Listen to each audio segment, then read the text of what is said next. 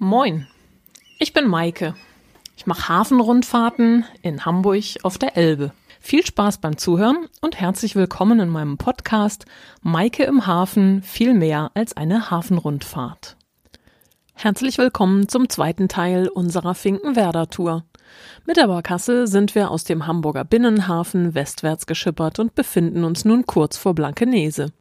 Hier queren wir die Elbe. Vor uns liegt das gewaltige Airbus-Werksgelände, das von der Größe her ungefähr 340 Fußballfeldern entspricht. Vor Corona wurden hier jährlich bis zu 800 Flugzeuge gebaut und auf der werkseigenen Start- und Landebahn gab es tausende Flugbewegungen. Begonnen hat die Erfolgsgeschichte mit Walter Blom. Ursprünglich gründete er in Wenzendorf südwestlich von Hamburg die Hamburger Flugzeugbau. Schon bald darauf erfolgte der Bau eines zweiten Werks auf den heutigen Flächen in Finkenwerder. Es wurde vornehmlich für Wasserflugzeuge und Flugboote errichtet. Das sumpfige westliche Elbufer wurde dafür begradigt und befestigt und eine große Wasserfläche ausgebaggert. Das Mühlenberger Loch entstand. Im Zuge der Werkserweiterungen kurz nach der Jahrtausendwende wurde es inzwischen übrigens teilweise wieder zugeschüttet. Nach der Zerstörung im Zweiten Weltkrieg wurde das Werksgelände in Wenzendorf aufgegeben und man konzentrierte sich auf den Standort Finkenwerder. Ein kleiner Funfact am Rande. Wenzendorf ist heutzutage berühmt als größte Weihnachtsbaumproduktionsstätte Norddeutschlands. Das ist doch auch was.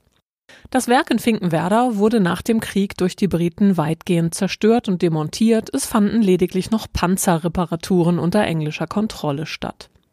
Walter Blom wagte mit viel Idealismus den Neuanfang. 1954 gründete er die Flugzeugbau Nord GmbH, die zunächst vornehmlich Transportmaschinen für die Bundeswehr baute. Ende der 60er Jahre fusionierte die Messerschmitt AG mit der Bölko GmbH. Kurz danach schlossen sich die Hamburger an und es entstand der Konzern MBB. Messerschmitt Bölko Blom. Vor meinen Recherchen zu Finkenwerder und zu Airbus war mir persönlich gar nicht bewusst, dass es sich bei Herrn Blom im Namen von MBB um eben den von der Schiffswerft Blom und Voss handelte. 89 wurde MBB durch Daimler-Benz übernommen, die Firmierung wechselte zu DASA, dann zu EADS, heute kennen wir das Unternehmen als Airbus. Die Konzernzentrale ist in Toulouse in Frankreich. Insgesamt beschäftigte das Unternehmen 2019 gut 80.000 Mitarbeiter, davon 12.500 allein in Hamburg. Besonders beeindruckend finde ich die Logistik und Arbeitsteilung bei Airbus. So gibt es folgende Spezialisierungen in der Fertigung. In Hamburg werden die Hecksektionen gefertigt, in Bremen die Landeklappen, in Saint-Nazaire in Frankreich entstehen die vorderen Rumpfsektionen, in Toulouse die Triebswerk Triebwerksaufhängungen, in Stade die Seitenleitwerke, in Retafe in Spanien die Höhenruder und in Broughton in Wales die Flügel. Die einzige auf dem Gelände geduldete Boeing ist übrigens der Guppy, das früher genutzte Transportflugzeug. Es steht elbseitig auf dem Werksgelände zu musealen Zwecken. Heutzutage sind fünf Beluga Großraumtransportflugzeuge im Einsatz. Es ist immer ein beeindruckender Moment, wenn ein Beluga direkt über der Elbe zur Landung ansetzt. Wer hat da eigentlich Vorfahrt, wenn ein Beluga landen will und zeitgleich ein Riesencontainerschiff die Elbe hochkommt? Da die Airbus-Landebahn direkt an die Elbe grenzt, ist nicht genug Platz für beide. Also, wer muss weichen? Ganz klar, natürlich der Flieger. Wo soll das Schiff auch hin? Der Bremsweg der großen Frachter beträgt heutzutage schnell mehrere Kilometer, aus voller Fahrt gut fünf bis sechs Kilometer. Auf der Elbe sind die Schiffe natürlich langsamer unterwegs, aber dennoch ist der Bremsweg enorm. Wir schippern an den Produktionshallen vorbei und erreichen östlich der verlängerten Airbus-Startbahn die Einfahrt in den Rüschkanal. An dieser Stelle erzähle ich auf meinen Touren gern die kurze Geschichte einer besonderen Fluglinie. Finkenwerder Airlines die möchte ich euch nicht vorenthalten. Ende der 60er Jahre war die spanische Fluggesellschaft Spantax ordentlich in Verruf gekommen. Schlechte Qualität, unzuverlässig, diverse Zwischenfälle, kein Service. Um das marode Image aufzubessern, plante man einen PR-Flug. Es sollte von Palma de Mallorca nach Hamburg gehen. Zahlreiche Journalisten wurden zum Flughafen Fuhlsbüttel eingeladen. Der Chef der Gesellschaft, Rodolfo Bay Wright selbst, setzte sich ans Steuer. 128 Passagiere waren an Bord. Die Wetterbedingungen waren optimal, der Himmel blau, die Sonne schien. Fuhlsbüttel hatte die Landeerlaubnis schon erteilt, als das Flugzeug plötzlich von den Radarschirmen verschwand. Die Journalisten wurden unruhig. Rodolfo jedoch war gelandet und hatte sich dabei vermutlich über den kurzen Runway gewundert. Die Landebahn war nur 1360 Meter lang, viel zu kurz für seine Coronado. Aber er hatte es geschafft, war wenige Meter vor dem Landebahnende zum Stehen gekommen und funkte den Tower an. Es folgte über Funk vermutlich ein Donnerwetter, denn er war bei dem schönen Wetter auf Sicht geflogen und auf dem damaligen MBB-Werksgelände gelandet, anstatt in Fuhlsbüttel. Was jetzt? Die Startbahn war für ein Übersetzmanöver nach Fuhlsbüttel mit diesem Flugzeugtyp schlicht zu kurz. Die Passagiere mussten also in Finkenwerder das Flugzeug verlassen, inklusive Zoll- und Passkontrollen, Gepäckausgabe und so weiter. Sie wurden mit Bussen nach Fuhlsbüttel gebracht. Ich hatte vor einigen Jahren mal eine Dame an Bord, die tatsächlich in diesem Flugzeug gesessen hatte und mir aus erster Hand alles bestätigte. Das Flugzeug wurde ausgeräumt, es musste ballastlos werden, um sicher wieder starten zu können. Geschichten zufolge wurde auch kurzfristig überlegt, das Flugzeug zu zerlegen und per Schiff nach Spanien zurückzuschicken. Andere wollen gesehen haben, dass die Sitze ausgebaut und Kerosin abgelassen wurde, um das Gewicht zu reduzieren. Schließlich landete das Flugzeug doch noch in Fuhlsbüttel, die Journalisten hatten ihre Geschichte allerdings längst geschrieben. Rodolfo schlug vermutlich die Hände über dem Kopf zusammen, als er seinen Fehler bemerkte. Die Spantax flog noch einige Jahre mit Pleiten, Pech und Pannen weiter, der PR-Coup jedoch war gründlich misslungen. Heute ist die Startbahn übrigens über drei Kilometer lang. Wir schippern weiter. Die Einfahrt in den Rüschkanal wird seit dem Umbau 2003 durch die Außenkante des früheren Bunkers Fink 2 begrenzt. Durch den Finkenwerder Vorhafen gelangen wir an den Bunkerresten vorbei in den beeindruckenden Sportboothafen. Im Zweiten Weltkrieg baute die deutsche Werft über 100 U-Boote für die Kriegsmarine. In diesem Zuge entstand auch der gewaltige Bunker Fink 2. Es handelte sich um einen Nassbunker mit fünf Boxen für je zwei U-Boote. Er maß 150 mal 200 Meter und entstand als Reparatur- und Montagebunker. Die Decke war gut dreieinhalb Meter dick. Für den Betrieb der U-Boot-Bunker benötigte man ein großes Hafenbecken. Der Rüschkanal wurde dafür zu einem breiten Hafenbecken ausgebaggert. Auf der Werft wurden zahlreiche Zwangsarbeiter und Häftlinge des KZs Neuengamme eingesetzt. Zum Ende des Krieges wurde der Bunker mit 500 Pfund Bomben gesprengt. Lediglich das Fundament und die Außenwände der Boxen blieben bestehen. Die Werft fusionierte 1968 mit den Howaldwerken Hamburg und Kiel und wurde zur HDW mit Sitz in Kiel. Schon fünf Jahre später wurde der Standort Finkenwerder geschlossen und die Bunkerruine wurde zugeschüttet. Im Zuge der geplanten Startbahnverlängerung bei Airbus wurde der Bunker wieder zum Thema.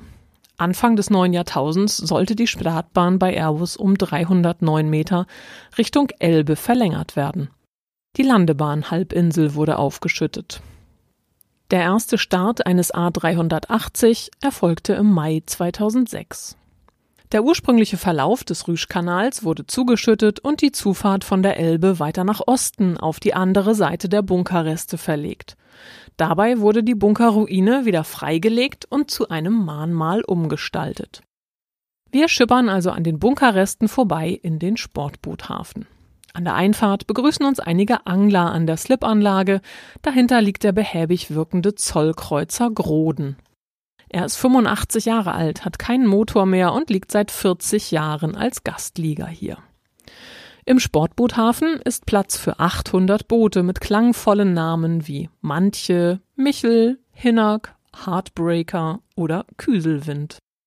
Mit unserer Barkasse drehen wir eine kleine Runde entlang der Pontons und wecken die Aufmerksamkeit der Bootseigner. Viele staunen und fragen sich vermutlich, was wir mit der Barkasse hier wollen. Es wird freundlich gewunken. Vor der Felswerft drehen wir. Dass wir hier genug Platz haben, ist erprobt. Schließlich wurde unsere Hafenbarkasse genau hier vor sechs Jahren vergrößert. Nach der Runde durch den Sportboothafen geht es abermals an den Bunkerresten vorbei wieder auf die Norderelbe zurück. Ein Herr aus der ersten Reihe fragt interessiert, ob hier auch noch U-Boot-Reste begraben lägen. Nein, die gibt's hier am Fink 2 nicht.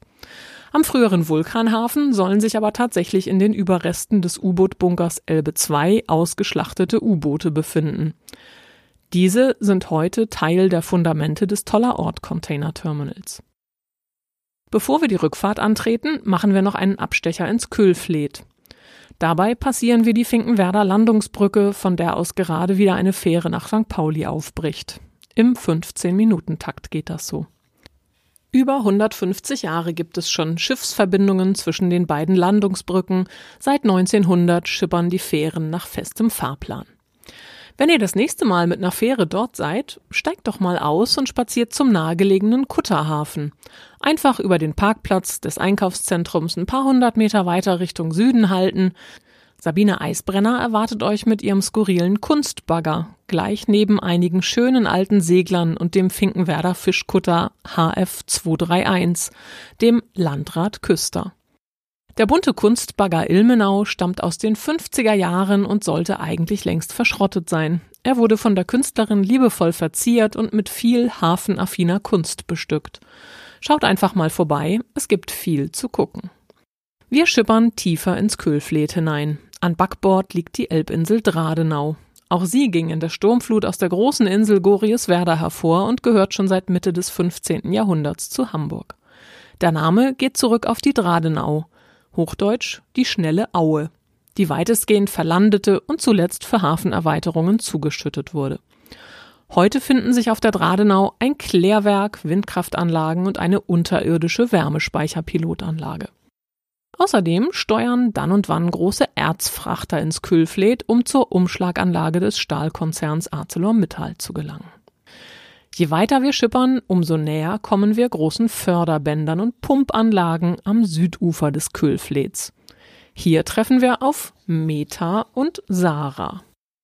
Meta arbeitet schon seit Anfang der 90er Jahre hier. Es handelt sich bei ihr um die Abkürzung für mechanische Trennung von Hafensedimenten. Im Grunde werden hier aus Hafenbaggergut durch die Behandlung belasteter Sedimente Rohstoffe gewonnen. Jedes Jahr werden etwa drei bis fünf Millionen Kubikmeter Sedimente aus der Elbe gebaggert. Ein Fünftel davon muss aufgrund der Schadstoffbelastung an Land gebracht werden. Verwertet werden Sand- und Dichtungsbaustoffe sowie Rohstoffe für keramische Produkte. Die Reste landen schließlich auf Deponien. Metas Kollegin Sarah ist die wunderbar griffige Abkürzung für das deutsche Wort Spülfeldabwasserreinigungsanlage. Hier werden Abwässer aus der Landbehandlung gereinigt. Unmittelbar neben den beiden Damen steht die Umschlaganlage des benachbarten Aluminiumwerkes. Hier wird Aluminiumerz, also Bauxit, angeliefert und über Förderbänder auf die gegenüberliegende Straßenseite zum Werk transportiert. Vielleicht habt ihr euch bei der Fahrt nach Finkenwerder schon einmal gefragt, was für eine große Überführung da kurz vor Finkenwerder eigentlich die Straße kreuzt. Hinter dem Aluwerk verläuft südlich die alte Süderelbe. Seit der schweren Sturmflut 62 ist sie ein sechs Kilometer langer abgeschlossener Binnensee. Ein Auwald hat sich entwickelt. Hier fühlen sich zahlreiche Vögel und Fische wohl. Neben über 100 Graureihern gibt es sogar Seeadler. Der ursprüngliche Verlauf der Süderelbe führte vom Gelände des heutigen Kraftwerks Moorburg südlich des Köhlbrands bis zum Mühlenberger Loch auf der Westseite des Airbuswerkes. Wir schippern durch den Waltershofer Hafen und die Rugenberger Schleuse heimwärts, queren den Kühlbrand und nähern uns dem Liegeplatz.